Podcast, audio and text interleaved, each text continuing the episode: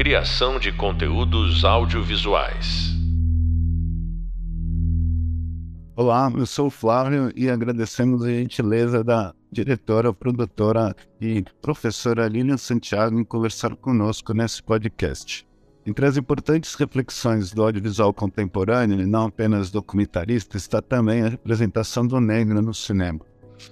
A diretora Lilian Santiago, ela tem um trabalho bastante extenso sobre essa questão e não só o, o motivo desse podcast é também ela trabalhar em várias funções, então como como produtora e diretora e também como professora. Então eu queria, se possível, Lilian, explorar um pouco essas múltiplas atividades e como elas elas estão presentes na sua obra. Muito bem-vinda, obrigado por aceitar o convite. Talvez você pudesse começar se apresentando inicialmente, contando um pouco como você começou a trabalhar com cinema e, e vindo para a produção recente. Eu também também queria que talvez a gente saísse um pouco de cinema e se puder falar sobre a Casa de Cultura de Salto também, eu gostaria muito de um, de um relato para ajudar a divulgar essa iniciativa também. Valeu, Flávio, muito obrigada. É um prazer estar aqui com você nesse podcast. Agradeço demais o convite. E vamos ver que a gente, que a gente pode contribuir para esse pensamento do documentário no Brasil. É, bom, eu tenho 52 anos agora e, e trabalho com cinema desde os, desde os antes dos 20 anos. E, quis fazer cinema logo nesse período em que Fernando Collor acabou com o Brasil, em 91. É só uma vontade imensa de fazer cinema no momento em que não tinha produções. Em né? 91 a gente teve três filmes lançados no Brasil. Um documentário, Conterrâneos Velhos de Guerra, uma ficção. Vladimir Carvalho, né? É, e uma ficção e do Guilherme de Almeida Prado Perfume de Gardenia e um curta-metragem da Turma da Mônica. Então é nesse cenário, produção brasileira, que eu tenho muita vontade de fazer, porque começa a fazer com publicidade, que foi a porta que me abriu, o Erlão já trabalhava com isso. E aí, quando eu tive a oportunidade, nossa, quero muito fazer isso, mas que pena, né? Trabalhar com pessoas tão criativas, legais só trabalhando com publicidade. E a USP investe cinema. Então, a primeira oportunidade que eu tive foi com Kai Gulani, uma produtora que a gente trabalhava junto. A gente se conheceu e parei da minha vontade enorme de fazer cinema. E o primeiro filme que ele fez direção de produção, que foi Os Matadores, do Guilherme de Almeida Prada, era a produção executiva da Sara Silveira. Aí ele me chamou para trabalhar. E aí eu não parei mais do Beto Brandt, não? Isso. Então, essa minha história se confunde com a retomada do cinema brasileiro a partir do final da Embrafilme e a promulgação da Lei do Audiovisual em 1993. Os Matadores é dessa primeira leva de filmes que estão produzidos. A gente filmou em 94, foi lançado em 95. E, então, foi graças a essa abertura das leis de incentivo que eu comecei a trabalhar na área e na produção, né? Que foi a porta de saber, porque meu desejo de fazer cinema era muito grande, então eu farei qualquer coisa para poder estar nessa praia. E foi que a porta que abriu e acabei me dedicando a isso com muito bom. E depois?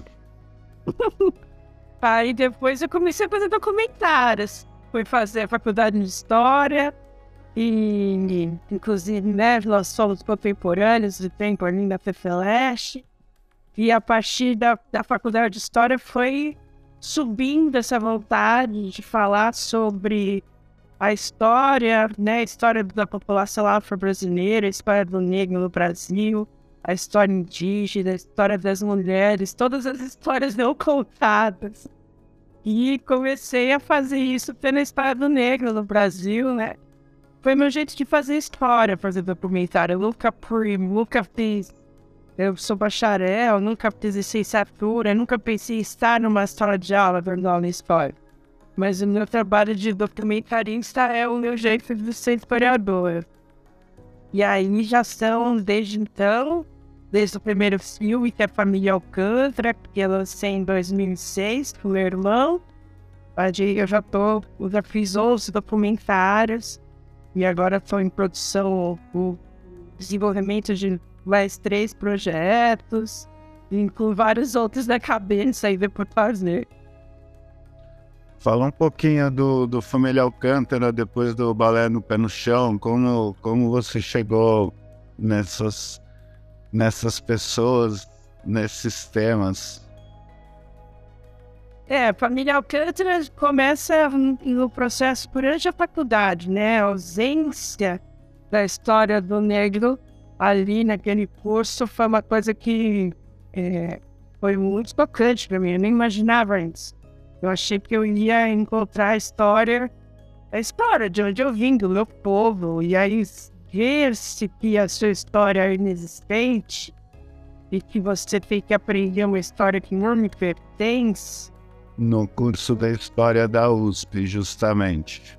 Da Universidade Exatamente, né? Então foi, um, é, foi uma espécie de resistência, estratégia de sobrevivência, né? Pesquisar por fora. Então, eu me aproximei do, do grupo Cachoeira, que estuda é, cultura afro-brasileira no Sudeste, e o pessoal se reunia ali na USP, plantou uma bananeira na frente da ECA, fazia batuque, e congada, e candombe, várias é, manifestações afro-brasileiras estudando, viajando, conhecendo comunidades.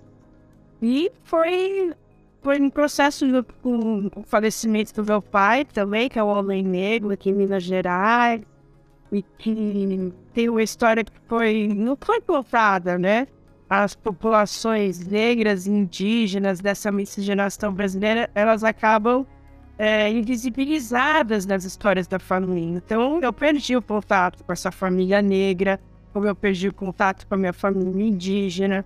São contatos que a gente, e histórias que vão se perdendo, e que o Família Alcântara foi evidentemente uma, uma, uma possibilidade de resgatar isso, assim, para Minas, ou fazer o trabalho exaustivo de história oral, né, depoimento de mulheres, principalmente, que é um grupo que é fortalecido e firmado por mulheres negras, que é o trabalho de coral, de teatro, congada, preservação cultural, isso acabou marcando os meus trabalhos futuros também. E essa primeira vez foi mais inconsciente, assim.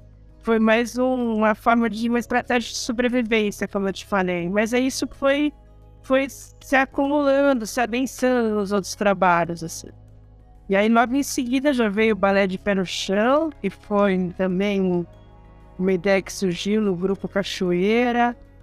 Isso sobre a Mercedes Batista, é, não sei se você viu, foi homenageada no último carnaval. Sim, e ela também, hoje, hoje está muito é muito importante esse trabalho que eu fiz, por ser o único registro que tem dela, né, a criadora da dança afro-brasileira.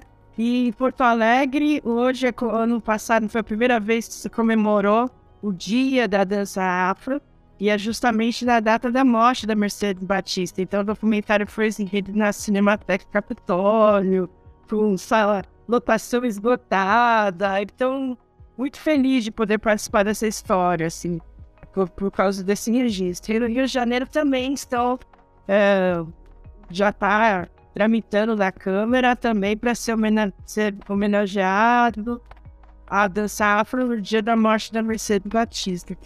É, naquela ocasião ninguém sabia quem era. é, quase ninguém sabia, não sei quem é. tinha convivido né, e participado da história, porque é uma história viva da cultura brasileira, né? Ela inaugura a dança moderna no Brasil. A primeira bailarina que põe o pé no chão, né? A dança clássica é com sapatilha, a dança moderna ela é uma dança livre da sapatilha. E no Brasil, a dança livre de sapatilha, a primeira dança livre de sapatilha é a dança afro. Então, ela ainda não está no lugar que ela tem que estar na história, porque não é só importante para o afro-brasileiro, é importante para a história da dança no, no Brasil e no mundo. Né? Ah, sim. E sua atividade como produtora?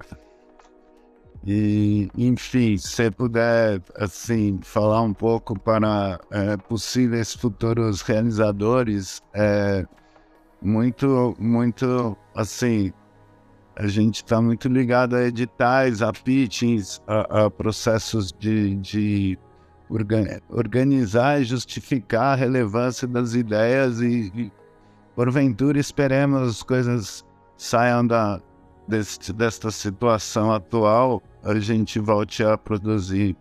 Mas de uma certa forma esse modelo de, de editais, de pitch, emissoras também é, exigem que o documentarista esteja muito bem preparado, porque também a competição é muito grande e, e ele vai ter que ter um projeto muito claro, objetivo e muitas vezes pouquíssimo tempo para defendê-lo, né? Conta um pouquinho como é esse processo da ideia até você conseguir o recurso e realizá-lo, né? No Brasil, que sempre as condições foram precárias. É, desde a retomada, agora a gente vai ter que ter uma nova retomada, talvez. Não sei como vamos designá-la. Precisamos. É. Mas eu sempre falo para os meus alunos dos cursos de documentário na faculdade, né? Que a, a gente tem que inventar, né? Nossa carreira cinematográfica. São poucas pessoas que podem é, propor um projeto para chegar na televisão, conhecer as pessoas de televisão. Conhecer, né? Na época, antes de eu fazer filmes, os, os irmãos Soares já produziam para TV Manchete, documentários. Mas eu jamais poderia, eu não seria o dono da manchete, eu não poderia fazer esse tipo de, de coisa. Então, o único jeito da gente é, ter uma carreira no audiovisual, documentário, documentário, é produzindo seus documentários. É o jeito que eu, eu, eu achei para conseguir fazer.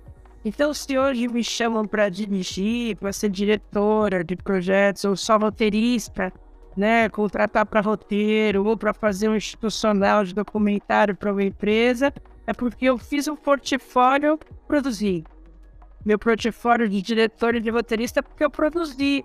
Tem uma família Alcântara, não teria quem produzisse para dirigir, né? Então, primeiro veio a minha capacidade de produzir, e isso eu já percebi logo no começo ali dos trabalhos da retomada, que era assim que a banda tocava. Quem estava produzindo, na época do Embrafilme, talvez aqui estivesse mais próximo do poder do Embrafilme. Quem está produzindo na retomada é quem tem trânsito entre empresas, grandes empresas, que conhecem, tem capacidade de captar recursos, ou quem consegue captar com editais, né? O PROAC, que, é, o fomento do governo do estado, os fomentos federais do governo é, Lula e no governo Dilma, a gente teve vários editais federais de, de documentário e eu tive o prazer de conseguir muitos editais desses porque me dediquei muito tempo a, a pensar a produção, a pensar a elaboração de projetos, desde o roteiro até, desde a, cap a captar recursos até o lançamento, né? Então, é, um, um, dia a dia de produção, de desenvolvimento de projetos, também fiz isso para muita gente. Trabalhei muito tempo como é, escritora de projetos, fazendo desenvolvimento em produtoras. Isso me capacitou para produzir, né? E graças a isso que eu tenho uma produção totalmente contra-hegemônica, assim. Enquanto eu estava fazendo filmes é, com pessoas negras, é, filmes que, que, retratam a população afro-brasileira sempre do ponto de vista é, criminal, uma visão da periferia do lado perigoso, do outro. Minha produção é totalmente oposta a isso, né? Mas só porque eu consegui captar recursos, porque não era o que eu queria passar, não era o que uma TV gostaria de produzir, exibir. É um contra-documentário para a minha carreira. Mas graças a esses editais, concursos, né, tentei captar com empresas, acho, sempre acho que vou conseguir. Ainda não cheguei nessa nesse lugar de captar recursos com incentivo com empresa diretamente, só com concursos. Então, Petrobras, Sabesp, Então, faz o concurso e a Sabesp põe o projeto por incentivo por causa do concurso, né? Então, é fundamental a gente, esse formato que é o audiovisual agora, é fundamental a gente entender de produção. Agora já estamos vendo um pouco, porque as TVs estão tratando streaming, temos um outro lugar, digamos assim. Mas há 20 anos atrás era a única porta possível era essa. E hoje, como você vê o, o, o cenário de representação do negro ou talvez mais especificamente da mulher negra no cinema e na televisão, como você, você observa essas mudanças, é, algumas muito nítidas, outras talvez duvidosas? É, eu sinto que depois da morte de, do George Floyd, uma coisa que não aconteceu no Brasil, mas impactou demais a indústria do entretenimento, sediada nos Estados Unidos principalmente, as empresas que se alinham, fazem negócios ou que são subsedes de empresas norte-americanas começaram a se organizar para ações afirmativas, para inserir de alguma forma a população negra. Uma tentativa de não perder negócios e nem lucros, né? Só que assim, o Brasil, a gente está aprendendo a fazer isso. Então, a gente está num momento assim que é um delay entre uma vontade política que se tem de que as coisas aconteçam, uma vontade de que não se diminua os lucros e que aparentemente pareça que a gente está fazendo ação afirmativa, um controle, uma falta de, de vontade de fazer isso mesmo, né? Então é um, tá um momento assim de um. É, parece que é um cabo de, de guerra, né? De um lado, é, as pessoas querendo pessoas negras, mulheres negras para dirigir, para produzir, mas sempre de um jeito para cota, né? Para conseguir mais pontos no edital, para para ficar bem com, com, com o cliente. Então, no momento assim, a gente sente isso. E eu acho é esse momento inicial de ações afirmativas. Acho que isso vai. A tendência é se transformar. Mas esse momento atual é muito é, é estranho, é, é, é feliz, né? Porque nunca fui chamada para tantas coisas, nunca vi tantas mulheres negras produzindo, dirigindo, todo mundo que eu conheço está trabalhando. Mas é, uma grande dificuldade de negociar contratos, de ter o trabalho efetivamente criativo e ter a sua voz realmente ouvida, né? Não ser só um número, um, uma pessoa que vai ficar bem na foto para passar um pano de diversidade. É, esse eu acho que é, que é uma das, das principais questões que a gente precisa estar atento, que é a complexidade é, do, da transição brasileira e o quanto a gente ainda tem para andar pela frente, né? Lilian, é, eu queria que você contasse também é, um pouco essa tua vivência como professora universitária e, e, também produzindo aí, morando na cidade de Salto, produzindo um festival e e depois a, a Casa da Cultura Negra e, e suas outras experiências que a gente vai chamar de cinema expandido, né, de instalação e outras coisas, mas também para a gente também para contar um pouco como esse, esse universo é, é, enfim, tem várias possibilidades. Você não faz só uma coisa e como elas se, se relacionam também ou, ou se impulsionam mutuamente. Então, eu tô aqui em Salto há mais de 10 anos, né, pra, aqui no interior de São Paulo, onde eu atualmente coordeno o curso de cinema. É, são mais de 12 turmas já formadas e já tem um caminho já longo também na né, educação audiovisual superior, que começou lá em São Carlos, na, na Federal de São Carlos, passando por vários cursos. Mas é, tenho muita alegria de estar no dia a dia, de, na formação dos estudantes, num curso que é muito prático, esse é muito diferente de outros cursos de cinema, porque a gente produz, o pessoal já produz desde o primeiro ano, já começa produzindo, e a gente É uma alegria, né? Ver o pessoal trabalhando com aquilo que você ajudou na formação, vivendo, pagando as contas, como trabalhador do audiovisual.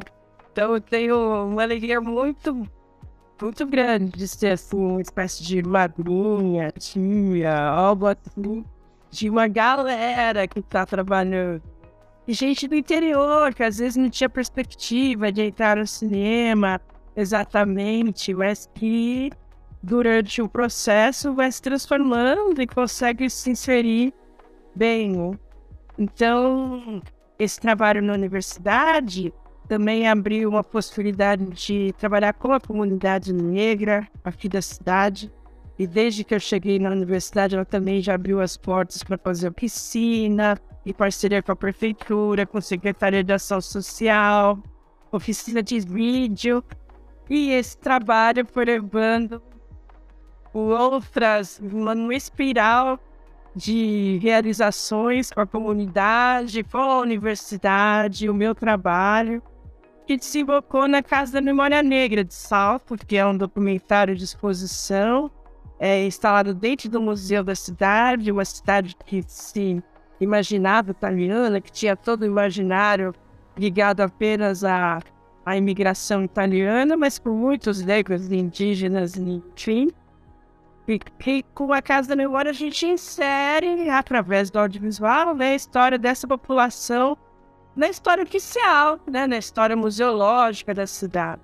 Então, esse meu trabalho de doutorado também, é, que eu estou fazendo na ECA, junto ao Lab Arte e Mídia, do professor Almir Almas, pensando em usar o audiovisual para inserir populações subrepresentadas em museus.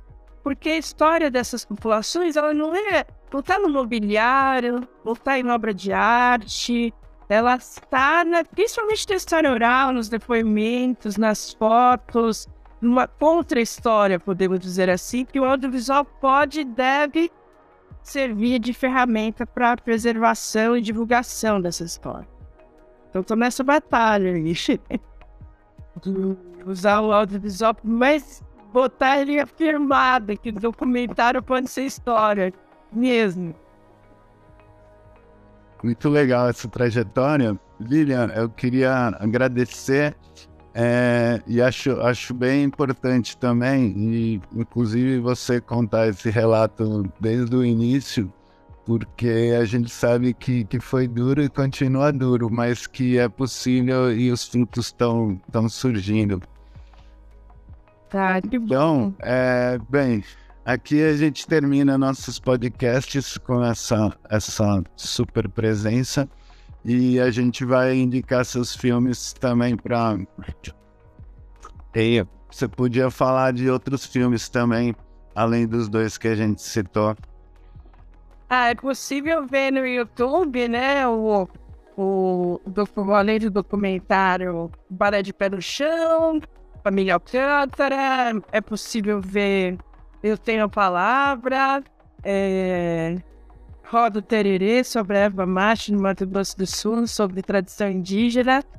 Inclusive, rendeu um artigo muito bacana sobre a, uma visão decolonial que as pessoas aprendem do meu trabalho, né? Que, que eu acho muito interessante.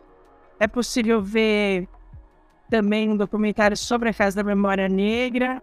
E queria convidar também o pessoal para comprar o livro Narrativas Incontidas do Audiovisual Brasileiro, que foi é, produzido pelas Empoderadas, é, organizado pela Renata Martins, que tem depoimentos de várias cineastas negras. O livro acabou de sair do forno, editora Oralituras, um super, uma super leitura e tem depoimento meu, artigo meu sobre minha trajetória lá também.